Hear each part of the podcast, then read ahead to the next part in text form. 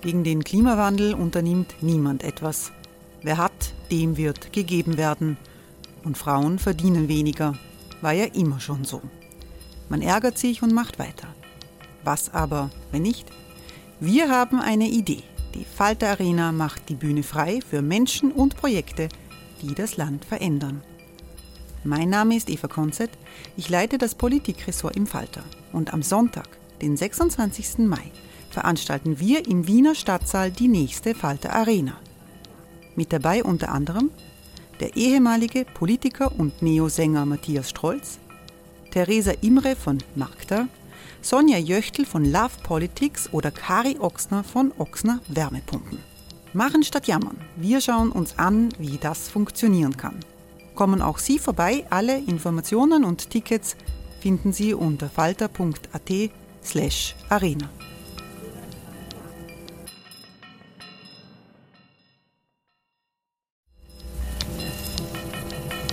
Falter-Podcasts werden durch Werbung unterstützt. Das hilft bei der Finanzierung unseres journalistischen Angebots. Hiring for your small business? If you're not looking for professionals on LinkedIn, you're looking in the wrong place. That's like looking for your car keys in a fish tank. LinkedIn helps you hire professionals you can't find anywhere else, even those who aren't actively searching for a new job but might be open to the perfect role. In a given month, over 70% of LinkedIn users don't even visit other leading job sites. So start looking in the right place. With LinkedIn, you can hire professionals like a professional. Post your free job on linkedin.com slash people today.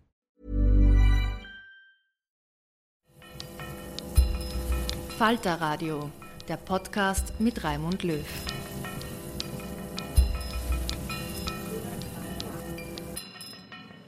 Sehr herzlich willkommen, meine Damen und Herren, im Falterradio. Wir sprechen heute über die neue militärische Situation im Ukraine-Krieg. Monatelang hat es ja militärisch nur wenig Veränderungen an der Front gegeben. Die Front war festgefahren. Diese Situation hat sich mit einem überraschenden Durchbruch der Ukrainer bei Kharkiv und im gesamten bisher russisch besetzten Nordosten des Landes dramatisch verändert. Es ist der größte Rückschlag für Russland seit dem gescheiterten Angriff auf Kiew.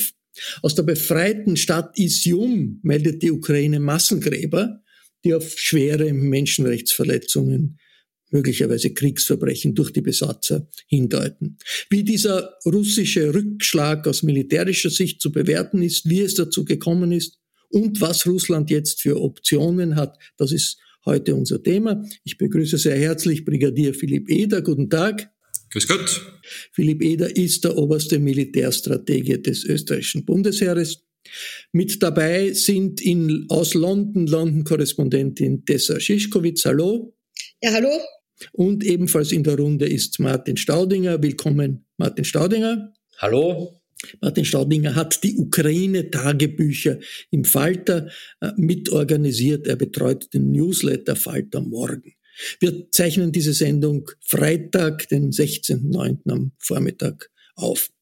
Herr Brigadier, wie ist der letzte Stand der Front zusammengefasst? Es nach, eine Woche nach dem Beginn dieser ukrainischen Offensive. Der Vormarsch der Ukraine hat sich verlangsamt, lese ich, aber er es ist immer noch so, dass das Dörfer zurückerobert werden, während sich die Russen zurückziehen. Ist das auch Ihre Information? Ähm, jawohl, Sie haben völlig recht. Äh, die, die Lage stellt sich also genauso dar.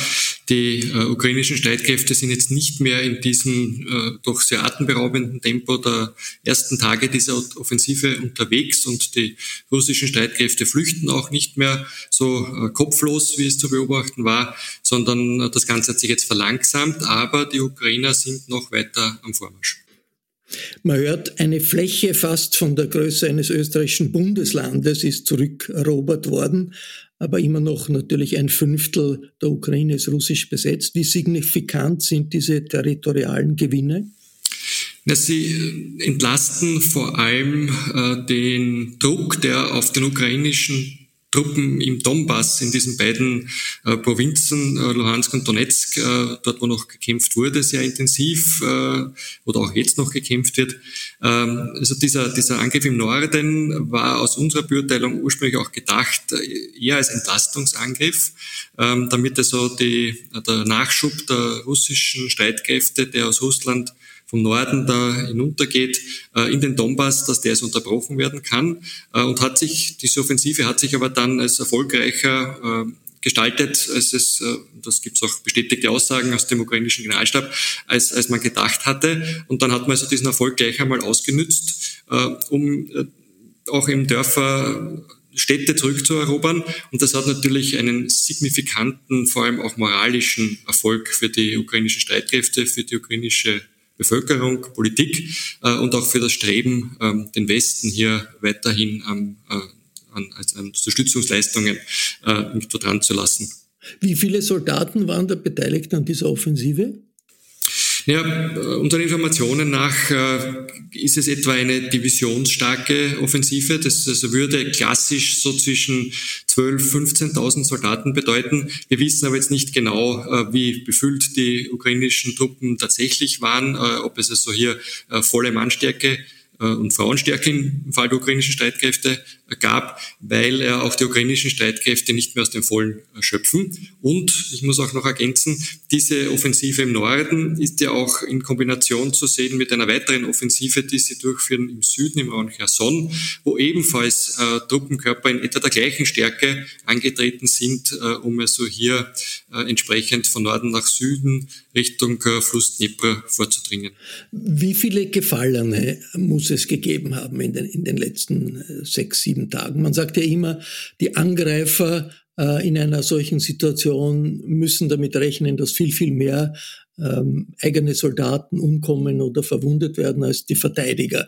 Ich habe in einer Internetseite des russischen Verteidigungsministeriums gelesen, in fünf Tagen sind 4000 ukrainische Soldaten gefallen, was wahnsinnig viel wäre. Ist das denkbar?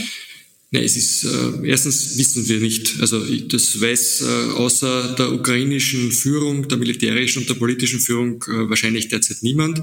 Es gibt auch eine totale Informationssperre, äh, was dieses Thema betrifft. Daher kann man also hier nur spekulieren. Äh, ich halte die Zahl, die Sie genannt haben, für äh, übertrieben, aber es hat natürlich schon sehr einschneidende Verluste und das betrifft natürlich gefallene, aber auch verwundete Soldaten. Das sind meistens auch mehr Verwundete als Gefallene und die fallen aber auch aus für weitere Kampfhandlungen, äh, sicher gegeben. Also es war äh, ein Hochrisikounternehmen, das muss man auch sagen.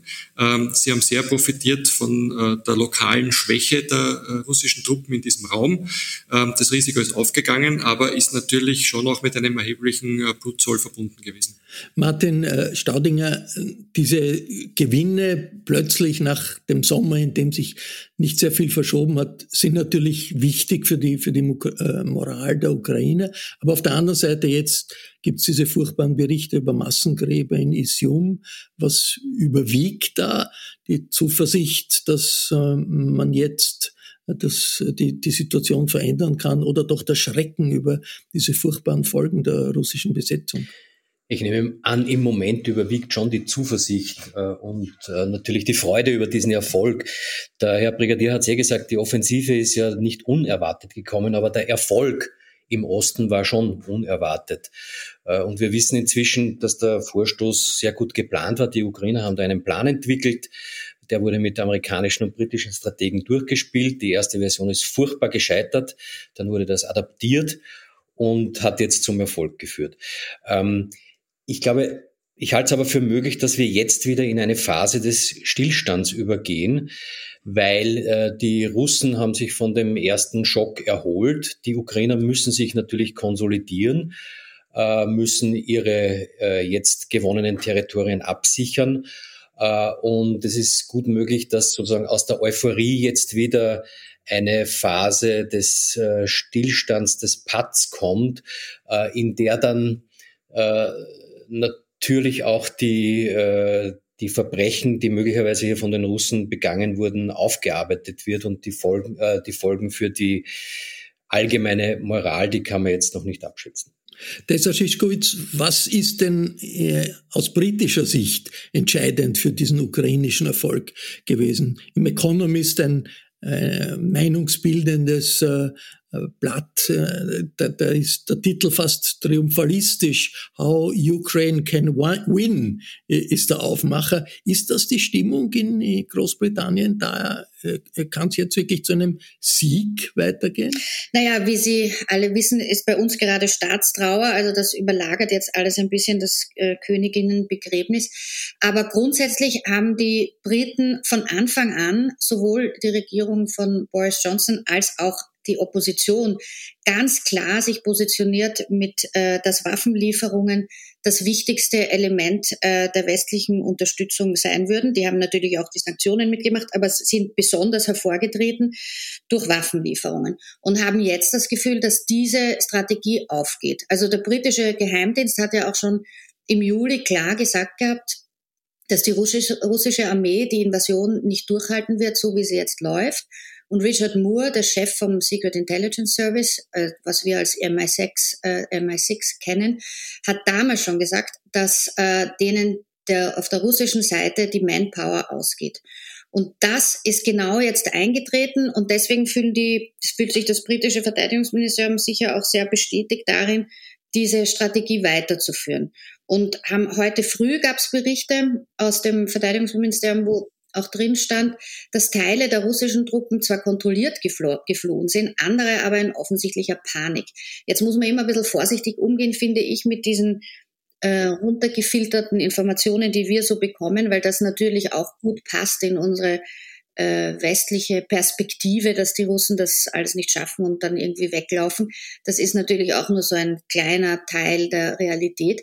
Aber dass die ihre wertvolle Ausrüstung zurücklassen, dass sie weglaufen, das ist natürlich bestätigt, zumindest die britische Sicht auf diesen Konflikt ganz stark, dass Waffen, Waffen, Waffen die Antwort auf die russische Aggression sein sollen. Herr Eder, was sagt uns das über den Zustand der russischen Streitkräfte, dass da offensichtlich Teile der russischen Besatzungssoldaten Hals über Kopf geflohen sind? Ja, man muss da auch differenzieren. Also ich glaube, man kann nicht von den russischen Streitkräften sprechen, sondern das äh, unterscheidet sich sehr stark von Verband zu Verband. Äh, in diesem konkreten Fall war es ja auch so, dass aufgrund der vorhin von mir angesprochenen zweiten Offensive im Süden aus dem Norden Truppen der Russischen Föderation, also der russischen Streitkräfte abgezogen wurden. Also genau von dort, wo die, die Ukrainer dann auch angegriffen haben. Ähm, das äh, wurde ja schon geschickt, auch äh, strategisch gespielt, indem ja der ukrainische Präsident schon vor Wochen angekündigt hat, es wird eine Offensive in den Raum Cherson geben. Daraufhin sind also äh, die gut ausgerüsteten mobilen russischen Kräfte aus dem Raum im Norden abgezogen worden, um Richtung Cherson verschoben zu werden. Und zurückgelassen wurden dann Reste, würde ich jetzt einmal sehr salopp sagen, die also weder die Ausstattung noch die Ausrüstung noch die Moral hatten, äh, um dann also diesem äh, ukrainischen Ansturm irgendwie gewachsen zu sein.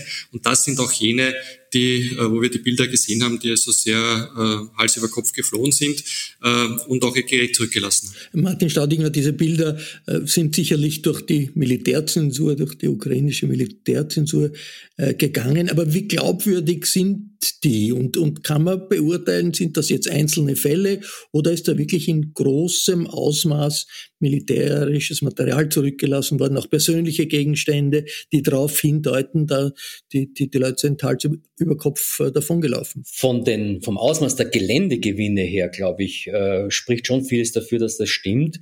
Äh, es wird natürlich von der ukrainischen Seite, von der ukrainischen Propaganda auch möglichst hoch gehängt, äh, weil es eine Frage der Moral ist. Wenn jetzt äh, die ukrainischen Soldaten das Gefühl bekommen, der Feind läuft Hals über Kopf davon, dann ist das für ihre Moral einfach wirklich wichtig. Wenn die Russen das Gefühl bekommen, ihre eigenen Kameraden, andere Einheiten rennen davon, ist das für sie demotivierend. Also insofern wird das natürlich äh, möglichst äh, stark betont.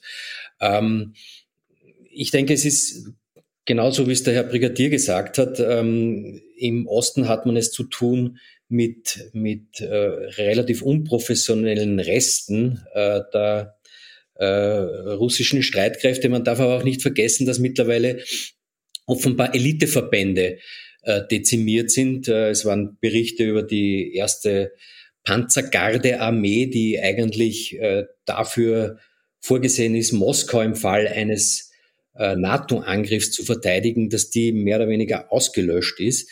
Ähm, also man sieht da schon, dass äh, Russland in Teilen stark in der Defensive ist. Im, im Süden schaut es natürlich wieder anders aus. Da merkt man jetzt auch an den relativ ähm, geringen äh, Geländegewinnen, die die Ukrainer macht, machen, äh, dass dort professionellere russische Verbände stehen. Äh, Tesaschischkowitz, wie ist die britische Interpretation? Wie schwer sind äh, die russischen Streitkräfte da dezimiert worden, geschlagen worden? aus britischer Sicht? Das unterscheidet sich nicht sehr von dem, was wir jetzt gehört haben, was auch äh, Brigadier Eder gerade gesagt hat. Ähm, bei den Briten kommt noch dazu, dass die natürlich auch sehr eng äh, informiert werden und auch sehr stark daran beteiligt sind, ukrainische Soldaten zu trainieren. Das heißt, die Tausende werden da trainiert in Großbritannien. Ja, also Unglaublich. Ja. Bis zu Zehntausende äh, versprochen sozusagen vom Verteidigungsminister, vom damaligen Ben Wallace, noch im Sommer. Also so ungefähr da um diese Zahl herum wird sich das handeln. Aber es sind teilweise sind das äh, äh Soldaten, die an Waffen trainiert werden, teilweise sind das äh, auch so ähm, Leute, die, die so im Hinterland äh, mithelfen. Also das, das ist eine sehr wichtige Aufgabe, die die Briten da auch übernommen haben, weil sie auch die Möglichkeit haben, das in, die Infrastruktur dafür. Und deswegen kriegen sie natürlich auch noch mehr mit, wie die ukrainische Seite ausgebildet ist. Was ich interessant finde, einen Aspekt, den ich gestern äh, gesehen habe, ich weiß nicht, ob ihr das gesehen habt, es gibt auf Twitter, äh, kursiert ein Videoclip vom Jewgeni Prigozhin, der Chef der privaten militärischen Wagner-Gruppe. Der ist dort aufgetreten in einem äh, äh, Gefängnis, einem russischen Gefängnis und hat dort Soldaten rekrutiert. Und das ist natürlich schon ein ganz spezieller Moment in einer Kriegsführung, wenn man erstens die Privatoligarchen äh, zu Warlords machen muss und dann auch noch äh, Häftlinge versucht zu Soldaten zu machen, die wahrscheinlich auch von ihrer moralischen Aufstellung nicht unbedingt die besten Soldaten sein werden. Und man sieht auch in der Art und Weise, wie er dort spricht, über, über die Aufgaben, die ihnen äh, bevorstehen, wie verzweifelt im Grunde genommen die russische Armeeführung sein muss, dass sie zu solchen Methoden greift. Also er sagt da zum Beispiel, ihr wisst, was sicher nicht passieren kann. Regel Nummer eins ist aufgeben, ist nicht drin und wir geben euch zwei Granaten mit und ihr wisst, was ihr zu tun habt äh, im Falle des Falles. Also das sind schon Einblicke im Moment in die russische Lage, die, die äh, natürlich für den Kriegsverlauf durchaus bestimmend sein könnten. Wenn ich dann noch einen ja, kurzen Satz dazu sagen darf, es ist ja auch hochinteressant, den russischen Militärbloggern zuzuhören. Das sind äh, extrem kenntnisreiche, kritische und interessanterweise äh, sehr, sehr unzensurierte Sprachrohre der Ultranationalisten und die benennen die Schwächen und die Mängel der russischen Armee sehr, sehr klar. Sie haben natürlich das Ziel, äh, das Ganze noch zu eskalieren. Die wollen jetzt eine Totalmobilmachung und so weiter. Aber zu hören, was die sagen, das spricht eigentlich schon dafür, dass die Darstellung äh, der, der, des britischen Geheimdienstes und des Westens äh, sehr, sehr stimmig ist. Herr Eder, noch zur, zum Ablauf dieser, dieser Offensive. Welche Rolle haben da moderne, schwere Waffen aus dem Westen gespielt. Es wird immer wieder genannt ein Mehrfachraketenwerfer, HIMAR. Was bewirkt diese Waffe? Wie wichtig war sie? Diese HIMAR sind äh, generell jetzt seit einigen Wochen schon im Einsatz, äh, sind extrem wichtig für die ukrainischen Streitkräfte, weil äh, eines der großen Probleme, das sie in den letzten Monaten hatten, war die Überlegenheit der russischen Streitkräfte, weitreichend ihre Waffen einsetzen zu können, also Artillerie und Raketen. Und dem können sie jetzt etwas entgegensetzen, weil sie ebenfalls über sehr weitreichende und vor allem auch wahnsinnig präzise Waffen jetzt verfügen, die also hier äh, entsprechende russische Versorgungsdepots, äh, Munitionsdepots, äh, Führungseinrichtungen oder auch Brücken, die die Russen vielleicht brauchen, äh, zielgerichtet zerstören können. Äh, es hat also in den letzten Wochen irgendwo äh, das Platz sich dahingehend gewendet, als dass die dort, wo die Russen sehr überlegen waren, äh, das jetzt mit diesen westlichen Waffenlieferungen ausgeglichen werden konnte. Und das betrifft vor allem auch äh, den Luftbereich. Denn was also mich sehr überrascht hat, ist das völlige Ausbleiben der russischen Luftwaffe äh, angesichts dieser ukrainischen Offensiven. Denn äh, als äh, Soldat am Boden äh, fürchtet man also seit dem Ersten und speziell Zweiten Weltkrieg eigentlich nichts mehr als äh, die gegnerische Luftwaffe, die also in der Lage ist, äh, Luftbodeneinsätze zu fliegen. Und da ist es ebenfalls mit äh, westlichen äh, Fliegerabwehrsystemen offensichtlich gelungen, dass die russische Luftwaffe nicht mehr in der Lage ist, entsprechende Bodenangriffe der Ukrainer so zu bekämpfen, dass die Ukrainer hier größere Verluste in Kauf nehmen müssen. Haben die russischen Streitkräfte die Fähigkeit, diese Gebiete, die sie jetzt verloren haben, wieder zurückzuerobern? Ich denke grundsätzlich schon, weil die russischen Streitkräfte ja nicht nur aus den Truppen bestehen, die wir heute in der Ukraine sehen. Und das ist ja auch das, was Martin Staudinger sehr stark angesprochen hat der Druck, der, der auf Präsident Putin in den letzten Tagen und Wochen äh, immer mehr ausgeübt wird, kommt weniger von der Bevölkerung oder von, von Teilen Russlands, die sagen, ja, beenden wir doch diesen Krieg, sondern es ist das Gegenteil. Es ist also der Druck auf ihn, dass er quasi die Handbremse lösen möge und diese äh, Spezialoperation jetzt ernst nehmen soll als das, was es ist, nämlich ein Krieg mit einem Gegner, äh, wo diese russischen äh, Militärblogger, die auch Martin Staudinger angesprochen hat, und Politiker sagen, das ist ja nicht mehr allein die Ukraine, das ist die NATO, das ist die USA, wir kämpfen ja da schon gegen den Westen. Und da kann man das nicht mehr so als kleine Spezialoperation abtun, sondern jetzt muss Russland mit seiner gesamten Macht, Militärmacht, Wirtschaftsmacht hier tätig werden. Äh, das wird, wenn das Präsident Putin auch wirklich machen wollte, aber länger dauern, bis also hier entsprechende Verstärkungen, die es gibt, äh, im Raum äh, wirksam werden können. Hey, I'm Ryan Reynolds. Recently, I asked Mint Mobile's legal team if big wireless companies are allowed to raise prices due to inflation. They said yes. And then when I asked if raising prices technically violates those onerous two-year contracts, they said, "What the f*** are you talking about? You insane Hollywood ass." So to recap, we're cutting the price of Mint Unlimited from $30 a month to just $15 a month. Give it a try at mintmobile.com slash switch. $45 up front for three months plus taxes and fees. Promoting for new customers for limited time. Unlimited more than 40 gigabytes per month. Slows. Full terms at mintmobile.com. Das russische Militär hat in den letzten Tagen einen wichtigen Staudamm angegriffen. Es haben große Überschwemmungen gedroht. Schon vorher ist ein ist die Stromversorgung in Kharkiv lahmgelegt worden, weil ein Umspannwerk zerstört wurde. Martin Staudinger, rechnet man in der Ukraine damit, dass jetzt noch mehr zivile Ziele angegriffen werden, äh, als das bisher der Fall war, obwohl das ja eigentlich dem internationalen Kriegsrecht vollständig widerspricht? Ja, damit muss man natürlich rechnen. Äh, ähm, man sieht ja auch, dass die die russischen Streitkräfte oder sagen wir mal der Kreml das Ganze jetzt wirklich in eine Terroraktion gegen die Zivilbevölkerung drehen. Äh, allerdings, ob die nachhaltig ist, ist eine andere Frage. Äh, beim Angriff auf dieses äh, Kraftwerk, das chlorische Kraftwerk in Kharkiv, bei dem die Stromversorgung ausgeschaltet werden sollte, wurden ja nach Berichten zufolge, ich glaube, elf äh, Cruise Missiles eingesetzt, die äh, haben ungefähr 100 Millionen Dollar gekostet.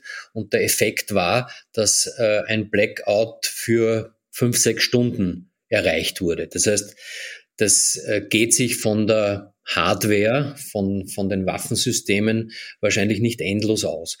Womit man aber äh, rechnen muss, sind auch Angriffe, verstärkte Angriffe im Cyberbereich, denke ich mir, die auf die zivile Infrastruktur zielen und eben äh, Attacken wie die auf den Staudamm, wo man versucht, äh, einfach große Teile des Landes oder strategisch wichtige Punkte lahmzulegen. Äh, Herr Eder, wenn man solche Angriffe sieht, äh, ist das bewusst? Steckt da bewusst dahinter die Idee, die zivile Infrastruktur zu zerstören? Oder sind das Angriffe, weil man tatsächlich glaubt, dort sind militärische Stellungen in der Ukraine, die man treffen will? Ist eigentlich bei einem Staudamm schwer vorstellbar, auch bei einem Umspannwerk schwer vorstellbar. Ich denke, also das ist eindeutig ähm, bewusst. Äh, man sieht es ja auch, ähm, es gibt etwas, und ich gehe da jetzt nicht ins technische Detail, das nennt sich Targeting-Prozess. Das heißt also, es ist äh, an und für sich in militärischen Operationen üblich, dass man äh, festlegt, also was kann wie, mit was, mit welchen Mitteln bekämpft werden. Äh, das wird dann von bestimmten Führungsebenen genehmigt. Hier haben wir gesehen, dass es so nach diesen Erfolgen der ukrainischen Streitkräfte im Nordosten offensichtlich der Auftrag gegeben wurde, und jetzt gehen wir die zivile Infrastruktur an, ähm, was eigentlich ein Armutszeichen ist, weil wenn man nichts anderes dem entgegensetzen kann, wenn man so am Boden keine Reserven hat, die so der ukrainischen Offensive äh, mit Bodentruppen oder mit, wie ich schon gesagt habe, mit der Luftwaffe irgendetwas entgegensetzen kann und man kann nur mehr zurückgreifen auf derartige Maßnahmen, die äh, auch in der Kriegsgeschichte, äh, wir haben das auch im Zweiten Weltkrieg gesehen, das, das äh, ist nichts Nachhaltiges, das ist völlig richtig. Aber wenn man nichts anderes mehr quasi in der Hinterhand hat, dann sagt das doch einiges über die Schwäche der russischen Streitkräfte aus. Tessa Schischkowitz in Kiew, Präsident Zelensky sagt, das ist jetzt der Anfang, um das gesamte verlorene Gebiet zurückzuerobern, auch die Krim soll zurückerobert werden. Aus britischer Sicht ist das einfach Zweckoptimismus oder, oder ist das wirklich realistisch militärisch? Naja, Boris Johnson, sozusagen der König der Zweckoptimisten, hat immer schon gesagt, dass es ein Fehler war, dass der Westen praktisch nichts getan hat, als Putin sich die Krim einverleibt hat. Damals haben aber natürlich die Briten auch selber nichts weiter getan und waren auch überfordert. Ähm, ich denke, dass die Briten natürlich schon sehr genau auch studieren, äh, so wie alle anderen, was diplomatisch möglich sein wird.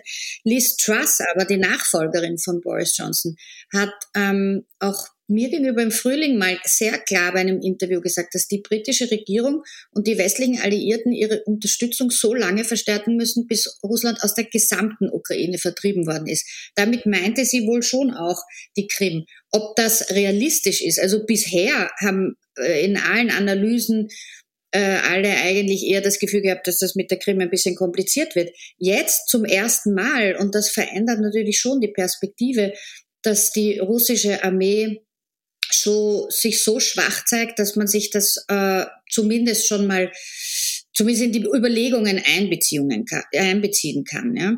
Äh, Regierungen wie die britische unter Liz Truss, die so sich als Hardlinerin und äh, Iron Lady Number Two inszeniert, wird sicher für eine kompromisslose Haltung eintreten. Wie weit sich das umsetzen lässt, ist natürlich eine Frage. Erst müsste man ja mal drüber diskutieren, ob man ein Waffenstillstandsabkommen bekommt. Also die, die Krim ist da natürlich noch in weiter Ferne. Äh, Martin Staudinger, im Süden, wir haben das schon angesprochen, gibt es seit einigen Wochen schon ukrainische Vorstöße in Richtung Kherson, der Stadt, die eigentlich den Zugang zur Krim äh, verschaffen würde. Wie wichtig ist das für die Ukrainer dort jetzt in Kherson, das das zu wiederholen, was ihnen rund um Kharkiv gelungen ist, nämlich wirklich Gebiete zurückzuerobern? Ja, Raimund, du hast das eh schon gesagt. Kherson ist natürlich von ungeheurer Wichtigkeit, weil es so etwas ist wie das Tor zur Krim. Und die Krim hat ja eine ganz sensible, verwundbare Achillesferse und das ist ihre Wasserversorgung. Und diese Wasserversorgung wird von Dnepr her über den Nordkrim-Kanal erledigt. Äh, und wenn jetzt Kherson fallen würde, dann äh, wäre, wäre für die äh, Ukraine irgendwie die Möglichkeit gegeben, zur Mündung dieses Kanals vorzudringen und den äh, abzusperren. Wie das taktisch aussieht, das weiß aber wahrscheinlich der Brigadier Eder besser. Äh, Herr Brigadier, wie schätzen Sie das jetzt ein? Kommt jetzt eine Situation, wie wir sie in den letzten 10 Tagen, 14 Tagen im Norden gesehen haben? Äh, ist das denkbar, dass jetzt auch im Süden um Kherson die Ukrainer äh, einen Vormarsch schaffen? Es sieht derzeit nicht danach aus. Äh, die ukrainischen Streitkräfte hätten, äh, wenn es möglich gewesen wäre, sicher auch schon in den letzten Tagen Erfolge dermaßen ausgenützt, äh, wie wir es im Nordosten erlebt haben. Aber weil ja die russischen Streitkräfte gerade im Süden dann sich verstärkt haben, dabei eben den Nordosten entblößt haben, ist jetzt also hier das Kräfteverhältnis so, dass also ich beurteile, dass eine, eine Einnahme von Cherson sehr, sehr schwierig ist. Äh, auf der anderen Seite, man kann nichts im Krieg ausschließen. Das muss man immer wieder dazu sagen. Und äh, was, was natürlich ein, ein großer Faktor ist, ist, ähm, dass, um nochmal auf die Krim auch zurückzukommen, ähm, ich, ich sehe das derzeit eher als äh, das ist vielleicht schon auch ein, ein wenig ein, ich sage jetzt einmal, Vorgeplänkel von künftigen Verhandlungen, weil die Krim hat dann schon eine ganz andere Qualität. Also selbst wenn man jetzt Cherson einnehmen sollte, wenn man den Dnepr überschreiten kann, wenn man da mit der Wasserversorgung, Elektrizitätsversorgung etwas tun könnte, ähm, die Krim wird von Seiten Russlands tatsächlich als russisches Kernterritorium gesehen. Äh, und da ist dann die Ernsthaftigkeit schon eine andere. Äh, und ich, ich möchte jetzt keine Ängste schüren und ähnliches, aber ich wäre öfter gefragt, äh, wie es jetzt äh, mit den russischen Nuklearwaffen aussieht. Ein Einsatz gemäß der russischen Doktrinen ist dann möglich, wenn es um russisches Territorium geht. Jetzt sieht Russland die Krim als russisches Territorium, ist zwar international nicht anerkannt, aber für Russland ist das so. Also da gibt es dann schon eine andere Qualität auch der, der Konfliktaustragung. Und das ist natürlich den Briten völlig bewusst, den Amerikanern völlig bewusst und auch den Ukrainern völlig bewusst. Ähm, also ich denke, dass die Krim da schon noch ein eigenes Kapitel ist, aber es ist auch noch ein weiter Weg dorthin, um überhaupt in die Lage zu kommen, äh, hier über eine Rückeroberung zu sprechen. Ähm, Herr Brigadier, äh, militärisch auch, auch äh, die Frage an den militärischen Spezialisten. Die Ukraine sagt jetzt, wir brauchen dringend hochmoderne Panzer. Die haben wir bisher nicht bekommen, vor allem deutsche Panzer. Und in Deutschland gibt es eine Diskussion, sollen die, sollen die geliefert werden äh, oder nicht. Äh, was sind das für Geräte, diese Kampfpanzer, um die es geht? Leopard oder Panther? Für militärische Laien ist das schwer verständlich, warum die so wichtig sein sollen. Man muss auch ein wenig zurückgehen. Schon 2014 oder beginnend mit diesen Kämpfen im Donbass 2014, also damals fordern, fordern ist übertrieben, wünscht sich die ukrainische Führung ja äh, Offensivwaffen. Das heißt also, der Ruf ist ja kein neuer, sondern seit 2014 sagt die Ukraine, gebt uns die richtigen Waffen, dann lösen wir unser Problem schon selbst. Das ist also jetzt bis heute ähm, teilweise äh, erfüllt worden, äh, scheibchenweise würde ich einmal sagen, aber etwas, was also bislang äh, sowohl von amerikanischer Seite als äh, auch von äh, den, den, europäischen Verbündeten äh, nicht geliefert wurde, waren Panzer. Und zwar sowohl moderne Kampfpanzer als auch Schützenpanzer. Warum nicht? Ja, das ist eine, Warum sind die nicht geliefert worden? Ja, interessant. Das ist, glaube ich, eine Frage, die Sie den Militär nicht fragen dürfen. Ja. Äh, ich, ich glaube, dass man doch sehr lange eine, eine, äh, eine Politik der Zurückhaltung und des, äh, des Entgegenkommens Russlands geführt hat. Man hat also irgendwie die Ukraine man hat, man hat diese Kämpfe im Donbass beobachtet. Die ukrainischen Streitkräfte sind seit 2014 äh, in engstem Kontakt mit verschiedensten NATO-Staaten, vor allem natürlich den USA. Sie wurden ausgebildet äh, von amerikanischen, britischen und ähnlichen Soldaten. Ähm, aber man hat das immer so weit nur gemacht, äh, dass sie verteidigungsfähig sind.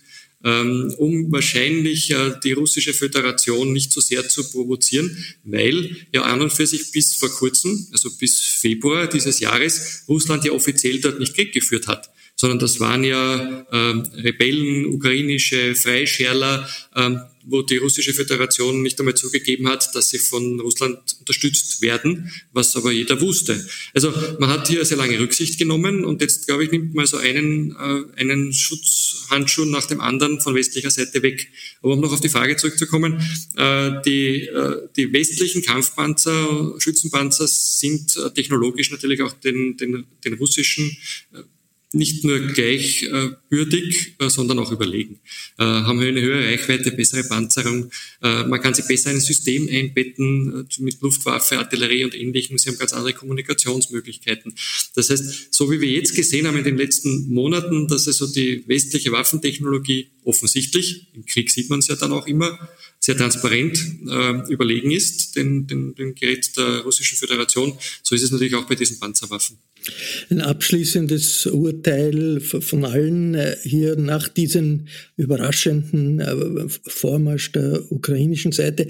Äh, Deshalb ist so etwas wie ein echter Sieg der Ukraine in diesem Krieg jetzt aus britischer Sicht möglich, denkbar oder sind das, ist das nur Zuversicht, die jetzt sich beim Economist oder anderen Medien niederschlägt? Politisch Geht man davon aus, ja, das war ein Beweis, die Ukraine kann diesen Krieg gewinnen? Also für Triumphalismus finde ich, ist es schon äh, viel zu früh.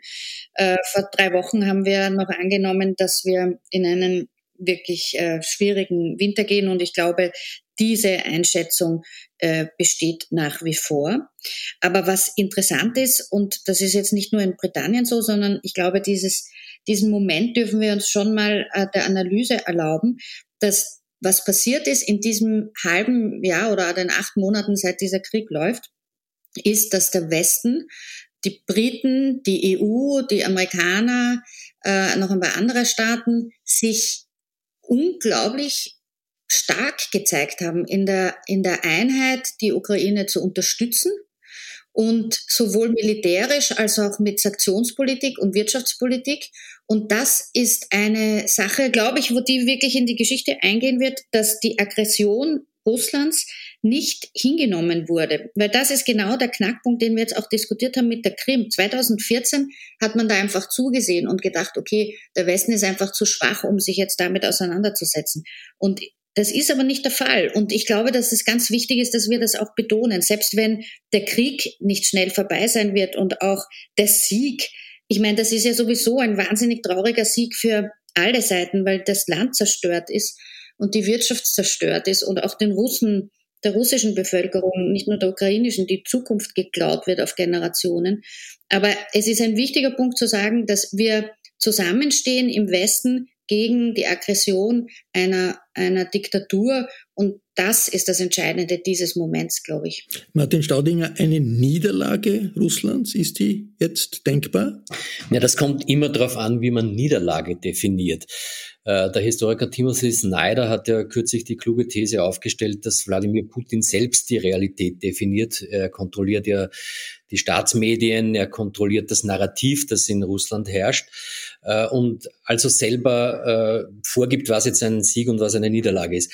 Einen Sieg zu behaupten wird allerdings jetzt schon sehr schwierig für ihn sein im Moment, weil die Kriegsziele, die Russland jetzt äh, selbst vorgegeben hat, äh, ja bei weitem nicht erfüllt sind. Also man hatte gesagt, man will zumindest, wenn schon nicht die ganze Ukraine, dann die Oblasten Luhansk und Donetsk befreien.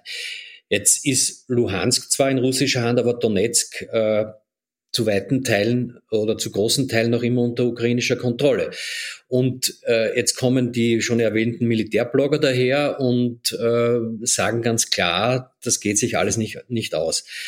Ähm, Andererseits weiß, äh, weiß Putin nicht, was passieren würde, wenn er jetzt äh, den Krieg so eskaliert, dass er noch auf einen wirklichen Sieg hoffen könnte, sprich mit einer Generalmobilmachung. Äh, ob sich das politisch ausgeht, wie da die Bevölkerung mitspielt, das ist völlig unklar. Ich denke und ich fürchte, es wird in nächster Zeit auf Sicht nichts geben, was sich für eine der beiden Seiten irgendwie wirklich wie ein Sieg anfühlt.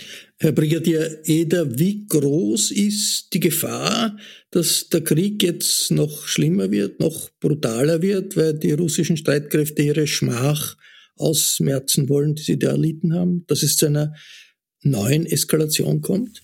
Ja, das kann man natürlich überhaupt nicht ausschließen, wobei noch schlimmer, äh, es kann immer noch schlimmer werden, das ist natürlich richtig, aber der Krieg ist ja schon schlimm. Äh, wir vergessen ihn nur sehr schnell, aber wenn wir denken an Mariupol, äh, wie das erobert wurde, mit welcher Brutalität, äh, wenn wir jetzt lesen und hören und sehen, was immer noch für Kriegsverbrechen begangen werden, ähm, also das, das, das ist ja jetzt schon brutalst und, und wirklich arg. Äh, mein Gedanke dazu ist, ähm, ich war von Anfang an äh, sehr skeptisch, äh, dass Russland äh, hier strategisch klug handelt. Denn wir sind jetzt in, immer noch in einer sehr symmetrischen Kriegsführung. Das heißt also, beide Kriegsparteien verwenden ähnliche Verfahren, Waffensysteme. Ähm, das Blatt wendet sich ein wenig für die Ukraine aufgrund der westlichen Waffenlieferungen und Unterstützung. Ähm, aber auch wenn der Krieg anders verlaufen würde, wird die Ukraine irgendwann einmal äh, in eine Asymmetrie gehen. Das heißt also so einen Art Partisanenkrieg beginnen. Ähm, und ich glaube, auch darauf haben sich die ukrainischen Streitkräfte in den letzten äh, Jahren seit 2014 äh, intensiv vorbereitet. Ähm, also das heißt, da können noch Dinge dann passieren, selbst wenn die Russen erfolgreicher wären, äh, wo, wo das, was wir in Afghanistan oder im Irak gesehen haben, dass man es auch asymmetrisch einen konventionell stärkeren Gegner äh, besiegen kann. Ähm, also ich schließe nicht auch aus, dass auch in eine derartige Phase wir noch hineinkommen können. Also die Gefahr, dass die Wahrscheinlichkeit, dass der Krieg nicht äh, zu Ende gehen wird in der nächsten Zeit, ist sehr, sehr groß. Herr Brigadier Eder, Tessa Schischkowitz, Martin Staudinger, ich bedanke mich sehr herzlich für diese Einschätzungen und diese Informationen. Dieser Podcast geht noch weiter. Österreich hat wie andere Staaten zahlreiche Flüchtlinge aus der Ukraine aufgenommen. Leonie Bracker, Nina de Koll und Eva Blank haben eine junge Frau getroffen, die aus der Ukraine ins steirische Hartberg geflohen ist. Diese Reportage ist im Rahmen einer Lehrveranstaltung der Fachhochschule Wien der Wirtschaftskammer entstanden.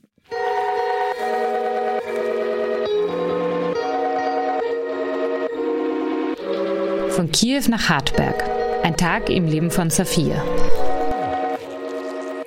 We goes to Moldova then uh, like 24th of uh, February like the first day. Wir sind am 21. Februar nach Moldawien gefahren, also am ersten Tag des Krieges.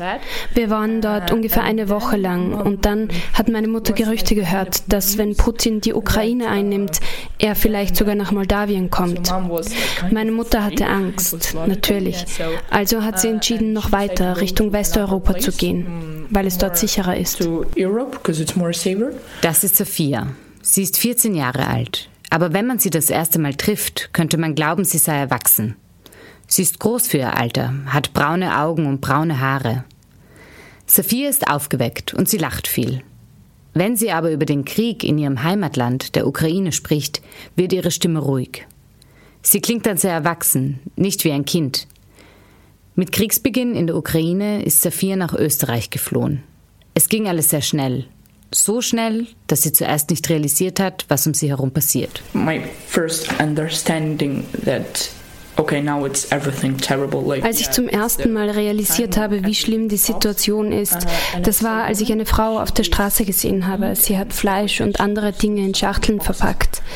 Ich habe sie gefragt, ob alles in Ordnung ist und sie hat gesagt, ja, alles in Ordnung, aber mein Sohn und seine Frau sind in Trajeshna, eine große Wohnsiedlung in der Nähe. Kurz darauf habe ich auf Telegram die Nachricht gelesen, dass Trajeshna bombardiert wurde. Ich bin zu der Frau zurückgegangen und habe ihr gesagt, ruf lieber seinen Sohn an, ob er noch am Leben ist. Wenig später ist Sophia mit ihrer Mutter, ihren zwei kleinen Brüdern und ihrer kleinen Schwester aus Kiew geflohen. Die kleinste ist gerade einmal eineinhalb Jahre alt. Sophias Vater konnte nicht mitkommen. Er arbeitet für die ukrainische Regierung. Ab und zu besucht er seine Familie hier in Österreich, muss dann aber wieder zurück nach Kiew. Safias Mutter hatte über eine Internetplattform eine Unterkunft gefunden, in der die Familie vorübergehend bleiben konnte. Jetzt wohnen sie in Löffelbach bei Hartberg, wo Sophia die vierte Klasse einer Hauptschule besucht. It's brilliant. I really love it because all my classmates, all teachers, die Schule ist großartig. Ich mag meine Klassenkameraden sehr. Die Lehrerinnen und Lehrer sind sehr freundlich und dafür bin ich wirklich dankbar. Ich habe eine Freundin, ich sage jetzt nicht, in welchem Land sie ist, aber als sie dort neu in die Schule gekommen ist, haben ihre Mitschülerinnen angefangen, laute Geräusche zu machen. Sie haben geschrien und Sirenen auf ihren Handys aufgedreht, um ihr Angst zu machen. Das fanden sie lustig. In der Schule in Hartberg nimmt Safia an allen Unterrichtsstunden teil. Zusätzlich hat sie Deutschstunden mit drei anderen ukrainischen Kindern. Die Integration in die Klasse hat gut funktioniert. Safia fühlt sich wohl und hat auch an einer Exkursion nach Oberösterreich teilgenommen. Sabine Nörer, die Direktorin der Hauptschule, erklärt, warum es ihr wichtig ist, die ukrainischen Kinder von Anfang an einzubinden. Ja, wir haben auch finanziell das unterstützt, auch mit dem Elternverein. Und ich denke, es ist einfach wichtig, dass diese Kinder Normalität erleben und auch Spaß haben und vielleicht hin und wieder auf das doch schwere Schicksal vergessen, das sie tragen müssen. We were in Mauthausen. Wir waren mit der Schule in Mauthausen und alle waren sehr besorgt. Oh mein Gott, ist das in Ordnung für dich? Geht's dir gut? Und ich habe gesagt, ja klar ist das in Ordnung. Der Zweite Weltkrieg war ja eine ganz andere Situation als der Krieg in der Ukraine heute. Krieg wird in der Schule allerdings wenig thematisiert, erzählt Safia. Und wenn, dann geht man ganz vorsichtig damit um. Also in der vierten Klasse haben wir den Unterrichtsgegenstand politische Bildung. Das ist wieder die Direktorin Sabine Nörer. Und da ist natürlich auch die Ukraine und die Krise in der Ukraine ein Thema. Aber wir versuchen da sehr vorsichtig an das Ganze heranzugehen, ähm, weil es doch schlimm ist, wenn man weiß, es sind Verwandte oder es ist der Papa noch dort und dann spricht man von den Bomben, die einschlagen. Nach dem Unterricht nimmt Safia den Schulbus nach Hause. Lange hat sie aber nicht Zeit. Sie packt ihre Sachen. Gleich wird sie von ihrer Freundin Marie und der Mutter abgeholt. Sie machen einen Ausflug zum Badeteich im Dorf nebenan. Sophias und Maries Mütter unterhalten sich noch draußen vor dem Haus. Die beiden Mädchen sitzen ungeduldig im Auto. Der Schweiß rinnt ihnen von der Stirn. Sie wollen sich endlich im See abkühlen. Die frühsommerliche Szene lässt den Krieg auch gedanklich weiter wegrücken. Auch in der jungen Freundschaft von Sophia und Marie. Ja, also wie der Krieg angefangen hat, haben wir uns all sehr damit beschäftigt. Das ist Marie, die Freundin von Sophia. Wie wir uns das erste Mal getroffen haben, hat sie mir erzählt, wie sie halt geflüchtet sind und wie das war für sie. Sie erzählt immer wieder was aus der Ukraine und zeigt mir Bilder und ja. Marie spricht Sophia nicht aktiv auf die Situation in der Ukraine an. Wenn Sophia darüber erzählen möchte, tut sie es von sich aus. Manchmal, sagt sie, wird sie aber schon von Freundinnen und Mitschülern danach gefragt. We had politics like lesson and um, teacher told about Ukraine. Wir hatten in der Schule politische Bildung und die Lehrerin hat über die Ukraine gesprochen. Ich habe zwar nicht verstanden außer Ukraine und Russland und das war's. Ich habe dann eine Freundin aus Russland gefragt, was erzählt sie? Und sie hat gesagt, es geht um den Krieg, der gerade passiert. Also habe ich meine Freundin gefragt, hast du gehört, dass es vielleicht viel schlimmer ist, als man dir sagt? Ich habe ihr Bilder aus Bucha gezeigt. Sie meinte dann aber, ich soll aufhören. Es war ja zu viel. Und ja, ich verstehe das, dass die Bilder auch für Menschen, die nicht aus der Ukraine kommen, schrecklich sind. Those pictures was really Okay, bye, thank you. Zurück vom See, zurück zu Hause, legt sich Sophia aufs Sofa. Sie ist heute noch mit einer Freundin verabredet. Dieses Mal online, über FaceTime. Fast jeden Tag hat sie Kontakt mit ihren Freunden und Freundinnen, die noch in der Ukraine sind. Привет. Yeah, I miss them, of course. Ich vermisse meine Freunde. In ein paar Tagen sind es vier Monate, dass wir uns nicht mehr gesehen haben. Das Gute ist, dass manche von ihnen in der Nähe wohnen. Eine Freundin zum Beispiel wohnt in der Schweiz und zwei in Wien. Darum habe ich sie auch einmal gesehen. Aber ja klar, ich vermisse sie. Safia wirkt glücklich in Hartberg. Sie hat schnell Freunde gefunden und sagt, sie ist dankbar für die Hilfe, die sie und ihre Familie hier bekommen. Trotzdem fehlt etwas, das sie nur in der Ukraine hat. Das Gefühl von zu Hause. Like, yeah, it's you know strange feeling when you like said to your friends like in school in Austria like okay bye I'm going home like okay it's not my home I'm not home. Es ist manchmal ein wirklich komisches Gefühl, wenn ich nach der Schule zu meinen Freunden in Österreich sage, ich gehe nach Hause, weil es ist nicht mein Zuhause. Das ist manchmal wirklich komisch und es macht mir Angst. Vor dem Krieg wollte ich in Österreich oder Deutschland studieren, weil die deutschsprachigen Länder ein sehr gutes Bildungsniveau haben. Aber jetzt wird mir klar, wie sehr ich die Ukraine liebe und wie sehr ich dort leben und studieren möchte. Der Weg nach Europa zum Studieren und Arbeiten, all das war in einer früheren Fassung von Sophias Zukunft vorgesehen. Aber jetzt ist es anders. Seit Ausbruch des Krieges steht für sie fest. Sobald der Krieg wieder vorbei ist, möchte sie in ihre Heimatstadt Kiew zurückkehren. Ich habe jetzt das Gefühl, dass sie mich dort brauchen. Und wenn ich dort bin, kann ich vielleicht etwas Sinnvolles tun für mein Land. Wie schnell Sophia zurück kann, das kann derzeit niemand sagen. Und Sophias Mutter Olga möchte, dass Sophia und ihre Geschwister vorerst in Österreich bleiben. Wegen dem Bildungssystem und den Chancen, die ihre Kinder hier haben.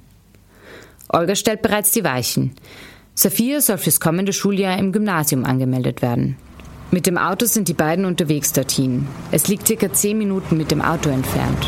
Ein Treffen und Kennenlernen mit dem Direktor steht an. Her name is Sophia? Ja. Okay, you have the passport, Aufenthaltsgenehmigung. Uh, this one. I Oh, you have done it already. Great. Sophia möchte später Medizin studieren und soll den naturwissenschaftlichen Zweig besuchen. Während der Ferien geht sie in eine Sommerschule, um ihr Deutsch zu verbessern und dem Unterricht im Gymnasium besser folgen zu können. Okay, that's all we need for today. Mhm. Uh, we need the Zeugnis. Wenn Sophia will, kann sie das Leben als Studentin in der EU, das sie sich immer ausgemalt hatte, schon jetzt beginnen. Aber in den vergangenen Wochen ist alles in Sophias Leben komplizierter geworden. Der Krieg, die Flucht, all das hat ihre Pläne und ihren Blickwinkel geändert. Am Heimweg vom Gymnasium wird das klar.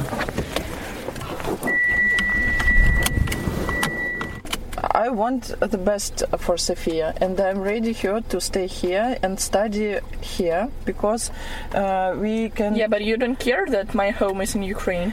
Your home is in Ukraine, but we don't know what is, what the situation there now and what the situation there in close future. Even if uh, tomorrow the war stop. Yeah, and if tomorrow the war was stopped, I can go there and help somehow. I'm already 14, so by law I can go there and help them in any ways. But anyway, you will be able to help in few years when you will get know. Yeah, why I should wait a few years if be- I can help somehow be- now? Because you will be able to do more for your country. Because now you just can move uh, some uh, garbage from one place to another place. Yeah, and it's help. Sophia und ihre Mutter Olga halten an ihren Meinungen fest. Derzeit ist eine Rückkehr in die Ukraine ohnehin nicht denkbar. Und wie der Ausgang des Krieges ist auch die Entscheidung der Familie auf unbestimmte Zeit ungewiss. Okay, Sophia, let us stop to argue because uh, we argue about nothing now. We will wait uh, for the end of war and we will understand what should we do.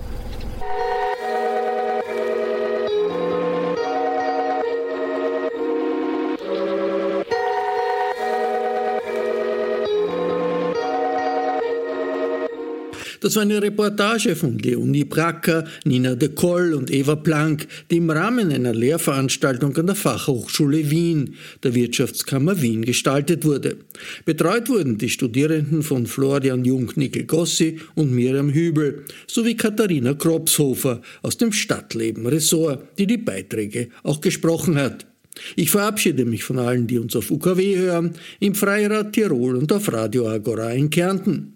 Wir fördern den journalistischen Nachwuchs. Wenn Sie wiederum uns fördern wollen, dann geht es am besten mit einem Falter-Abo. Erhältlich unter der Internetadresse abo.falter.at.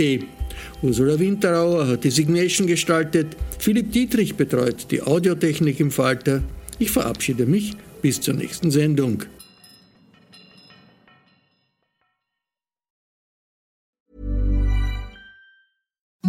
Imagine the softest sheets you've ever felt. Now imagine them getting even softer over time. That's what you'll feel with Bowl and Branch's organic cotton sheets. In a recent customer survey, 96% replied that Bowl and Branch sheets get softer with every wash. Start getting your best night's sleep in these sheets that get softer and softer for years to come. Try their sheets with a 30-night guarantee. Plus, get 15% off your first order at bowlandbranch.com. Code BUTTERY. Exclusions apply. See site for details. Even when we're on a budget, we still deserve nice things. Quince is a place to scoop up stunning high-end goods for 50 to 80% less than similar brands. They have buttery soft cashmere sweaters starting at $50, luxurious Italian leather bags, and so much more. Plus, Quince only works with factories that use safe, ethical, and responsible manufacturing. Get the high-end goods you'll love without the high price tag with Quince. Go to quince.com slash style for free shipping and 365-day returns.